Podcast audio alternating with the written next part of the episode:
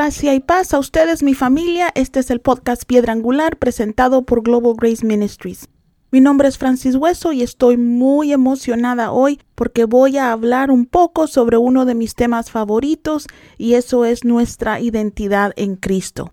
Acabamos de terminar la serie Puertas Abiertas y decidí agregar un episodio más antes de comenzar una nueva serie. Uno de los principales componentes de nuestra salud emocional es nuestra identidad. Muchos por no saber quiénes somos, somos propicios a que personas o circunstancias nos lastimen y de esa manera mantenemos abierta la puerta de heridas emocionales en nuestras vidas. Cosas que aprendimos en la serie pasada que no debemos hacer como creyentes porque en eso le damos acceso al diablo a nuestras vidas. Muchas personas no saben quiénes son y confunden su identidad con lo que hacen con quienes están, lo que la gente piensa de ellos o lo que tienen o no tienen hablando de posesiones materiales. Una vez ofendí a alguien porque olvidé presentarla como la doctora tal y tal. Yo pensé que había hecho un buen trabajo presentándola. Como estábamos en una iglesia, incluí el título que ella tenía en su iglesia. Pero como sin querer olvidé mencionar su título profesional, ella dejó de hablarme. Cuando me disculpé tratando de arreglar la situación, me dijo que era importante para ella que la gente supiera quién era ella. Me sentí terrible por haberla ofendido, pero al mismo tiempo también sentí lástima por ella. Obviamente debemos respetar los títulos de las personas porque ellos han trabajado muy duro para conseguirlos. Pero nuestros títulos no son quienes somos, eso es lo que hemos logrado con nuestro esfuerzo y es importante saber la diferencia. Como creyentes es importante saber quiénes somos en Cristo, porque en ese conocimiento es donde se encuentra nuestra identidad. Vayan conmigo a Mateo 16 y vamos a leer del versículo 15 al 19, que dice, ¿Y ustedes quiénes dicen que soy yo? Tú eres el Cristo, el Hijo del Dios viviente, afirmó Simón Pedro. Dichoso tú, Simón, hijo de Jonás, les dijo Jesús, porque eso no te lo reveló ningún mortal, sino que el Padre que está en el cielo. Yo te digo que tú eres Pedro, y sobre esta piedra edificaré mi iglesia, y las puertas del reino de la muerte no prevalecerán contra ella. Te daré las llaves del reino de los cielos.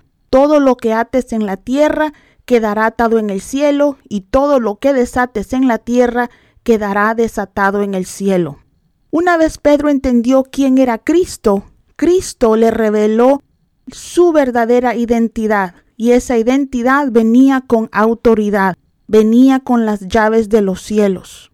Mis hermanos, nuestras vidas aquí en la tierra pueden cambiar muy rápidamente y nuestros títulos, descripciones de trabajo y situaciones económicas pueden cambiar.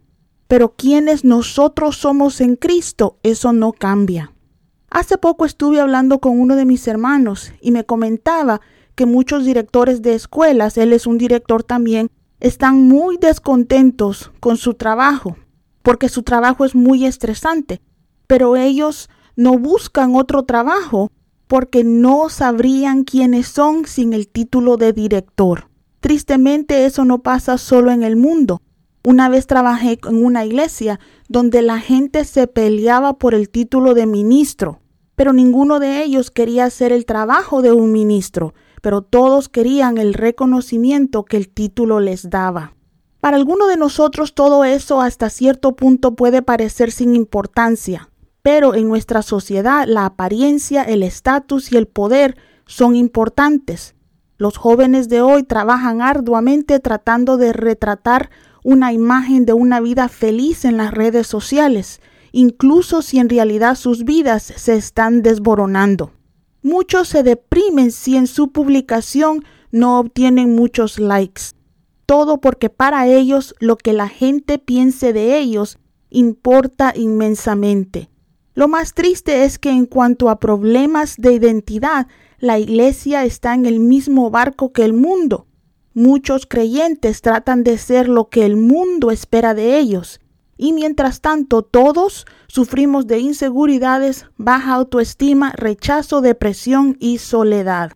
Eso, hijo de Dios, no es la voluntad de nuestro Padre Celestial para nosotros.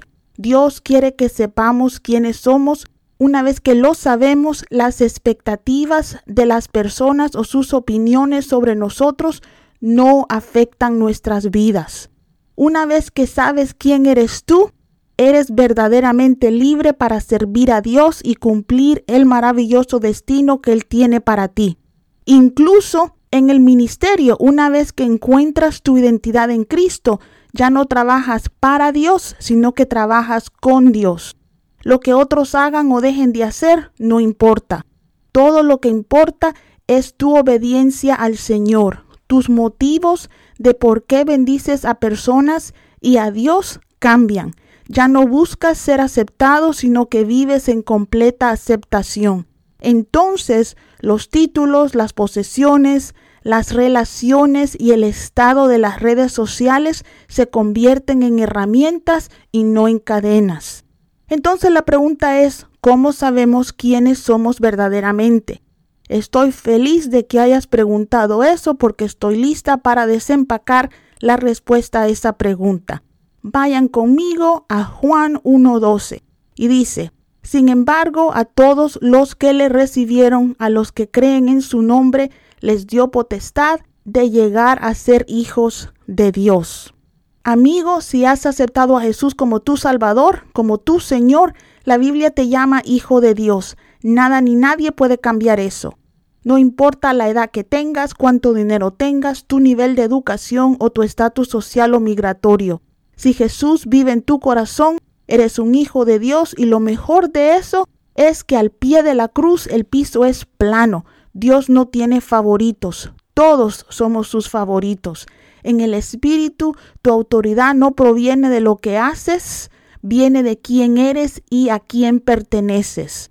A los ángeles no les importa si eres hermoso o difícil de mirar. Si el Espíritu Santo te ha sellado como propiedad de Dios, ellos correrán a tu ayuda o te asistirán cuando necesitas su ayuda. Las posesiones terrenales no le hacen nada al diablo, pero si tu nombre está escrito en el libro de la vida, seguro que él sabe quién eres. Saber quiénes somos a veces es difícil, porque la identidad no se da. Nuestra identidad se desarrolla, requiere tiempo. Podemos saber en nuestra mente que somos hijos de Dios, pero a menos que ese conocimiento llegue a nuestro corazón, diremos que somos hijos de Dios, pero no viviremos como un hijo o una hija del Dios Todopoderoso. Aceptar nuestra afiliación es más difícil para algunos de nosotros que para otros. Verás, en nuestras familias naturales, los llamados a ayudarnos a desarrollar nuestras identidades son los padres, son nuestros papás. Todos los niños buscan la aprobación de su padre.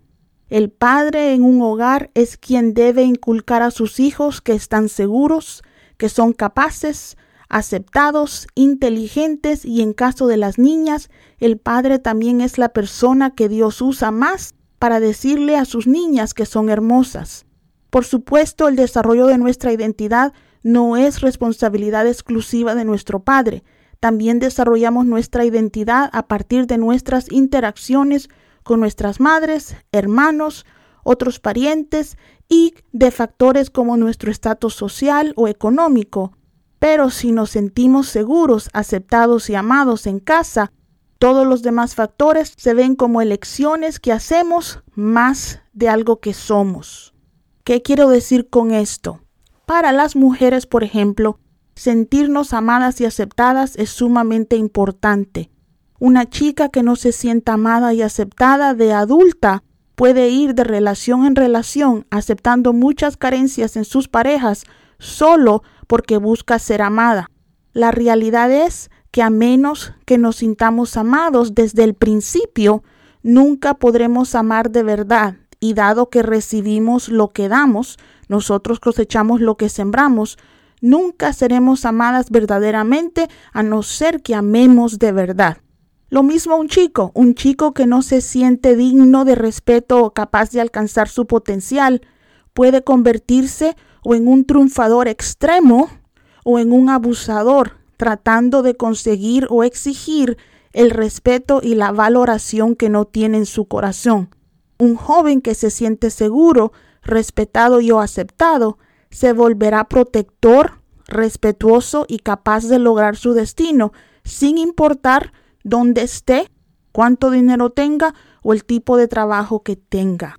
Me acuerdo de un zapatero que era cliente de mis padres cuando vivíamos en El Salvador.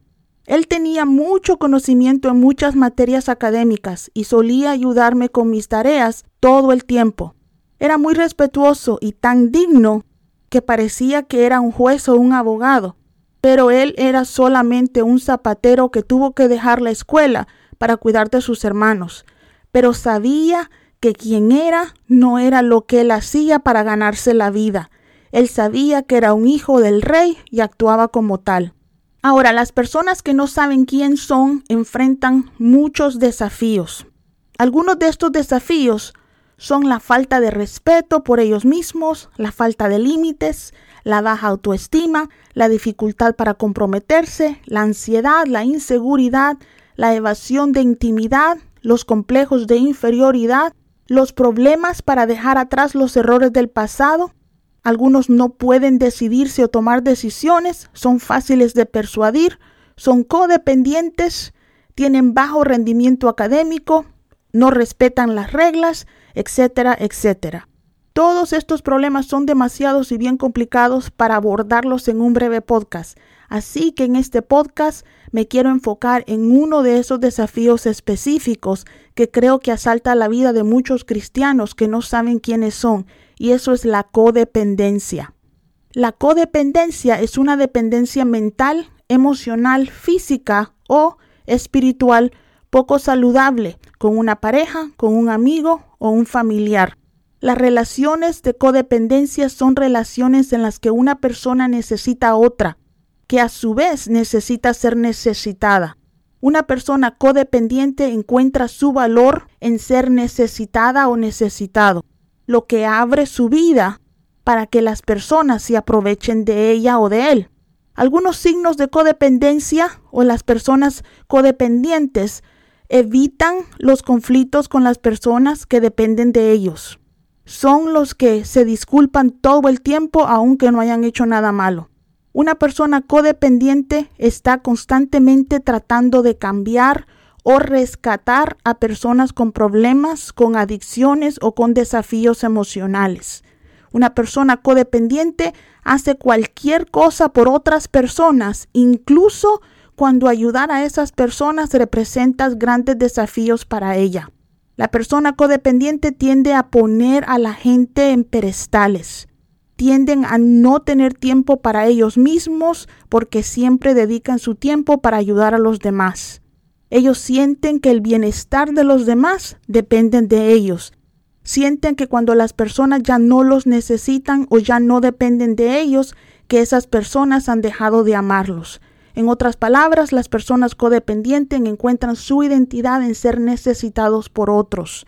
Su vida gira en lo que hacen por los demás, aun si eso significa escasez para ellos. En otras palabras, mis queridos amigos, cuando tenemos tendencias codependientes podemos actuar como si fuéramos Dios para otras personas. Todo porque queremos ser necesitados. Confundimos necesidad o dependencia con amor y aceptación. ¿Conoces a alguien así? ¿Eres tú así? He conocido algunos pastores que cometen el error de enseñar a sus congregaciones a depender de ellos en lugar de depender de Dios porque son codependientes. Obtienen su valor de la gente que los necesita y cuando se cansan de ayudar a la gente o cuando la gente se retira de ellos se sienten abusados, maltratados, rechazados o resentidos con las personas, pero en realidad su necesidad de ser necesitados es lo que los pone en esas situaciones. Ahora bien, es normal sentirnos heridos cuando la gente nos usa o nos deja. Lo que no es normal es que nos sigan usando, abusando o dejando repetidamente porque nosotros nos ponemos en situaciones o en lugares donde solo Dios puede y debe estar. Hijo de Dios, Todos queremos ser una bendición para los demás y a todos nos encanta usar nuestros dones y talentos para ayudar a nuestros seres queridos. Pero nuestro valor y aceptación nunca deben provenir de lo que hacemos por los demás, debe provenir de lo que Cristo hizo por nosotros en la cruz. Dios no te amará menos o más porque hagas o dejes de hacer cosas por los demás o aún por Él o para Él. Siempre eres aceptado en el reino de Dios sin importar quién te necesite o quién no. Lo que debemos hacer por Dios y por los demás debe hacerse porque amamos a Dios y a los demás sin esperar que ellos nos amen a cambio de lo que hacemos por ellos.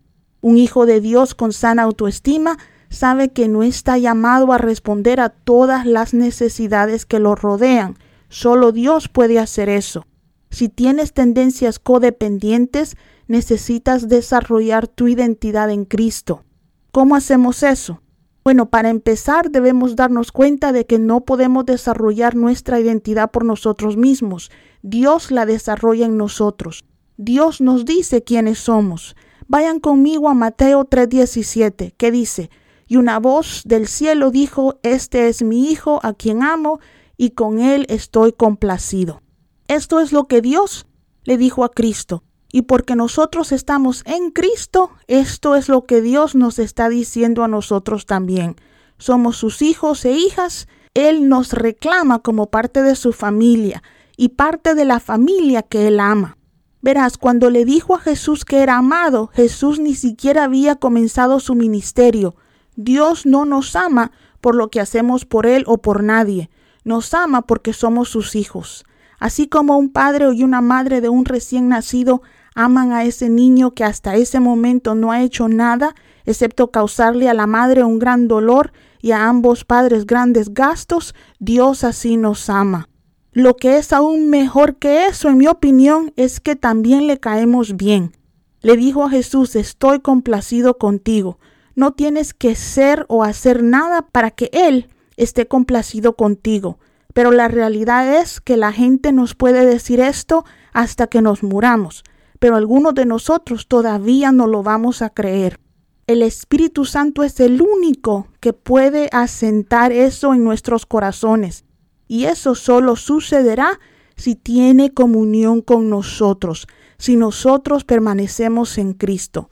Vámonos a primera de Juan 2 del 5 al 6 que dice, en cambio el amor de Dios se manifiesta plenamente en la vida del que obedece su palabra. De este modo sabemos que estamos unidos a Él. El que afirma que pertenece en Él debe vivir como Él vivió. Hijo de Dios, al pasar tiempo con Dios, te vuelves como Él. Tu identidad viene de Él. Al leer la palabra descubres lo que Dios piensa de ti y al aceptar lo que Él dice de ti, desarrollas una identidad de hijo de Dios. Nadie puede quitarte eso jamás. Una vez que sabes quién eres en Cristo, tus títulos, tu situación financiera, social, tu raza, sexo o edad son solo datos y herramientas que usas para la gloria de Dios. Una señal de una persona emocionalmente saludable y que tiene todas las puertas de su vida cerradas para el diablo es que su total dependencia para cualquier cosa, incluso su identidad, está en Dios y solo en Dios. Si algo de lo que he dicho hoy afectó tu corazón, tal vez sea hora de que busques en tu corazón y le pidas a Dios que te ayude a desarrollar un fuerte sentido de identidad en Cristo. Pídele que te ayude a saber con seguridad que eres un hijo del Dios viviente. Una vez que sepas quién eres en Cristo, no importa cómo cambie tu vida o quién esté contigo, a favor o en contra, tu autoridad como creyente tu seguridad del amor de Dios y tu total dependencia en tu Padre Celestial nunca cambiarán. Muchas personas me preguntan por qué llamas a las personas con las que hablas o escribes hijos de Dios, y yo siempre les digo que eso es lo que ellos son y por lo tanto me dirijo a ellos como tales. Hijos e hijas de Dios, como siempre ha sido un honor pasar unos minutos con ustedes. Para obtener información sobre nuestro ministerio, visiten nuestro sitio web globalgraceministries.com. Les recomiendo que lean nuestra sección de preguntas y respuestas en nuestros recursos y si tienen una pregunta que le gustaría que agregáramos a esa lista, envíenosla por correo electrónico a info at globalgraceministries.com. Dios me los bendiga y Él les guarde.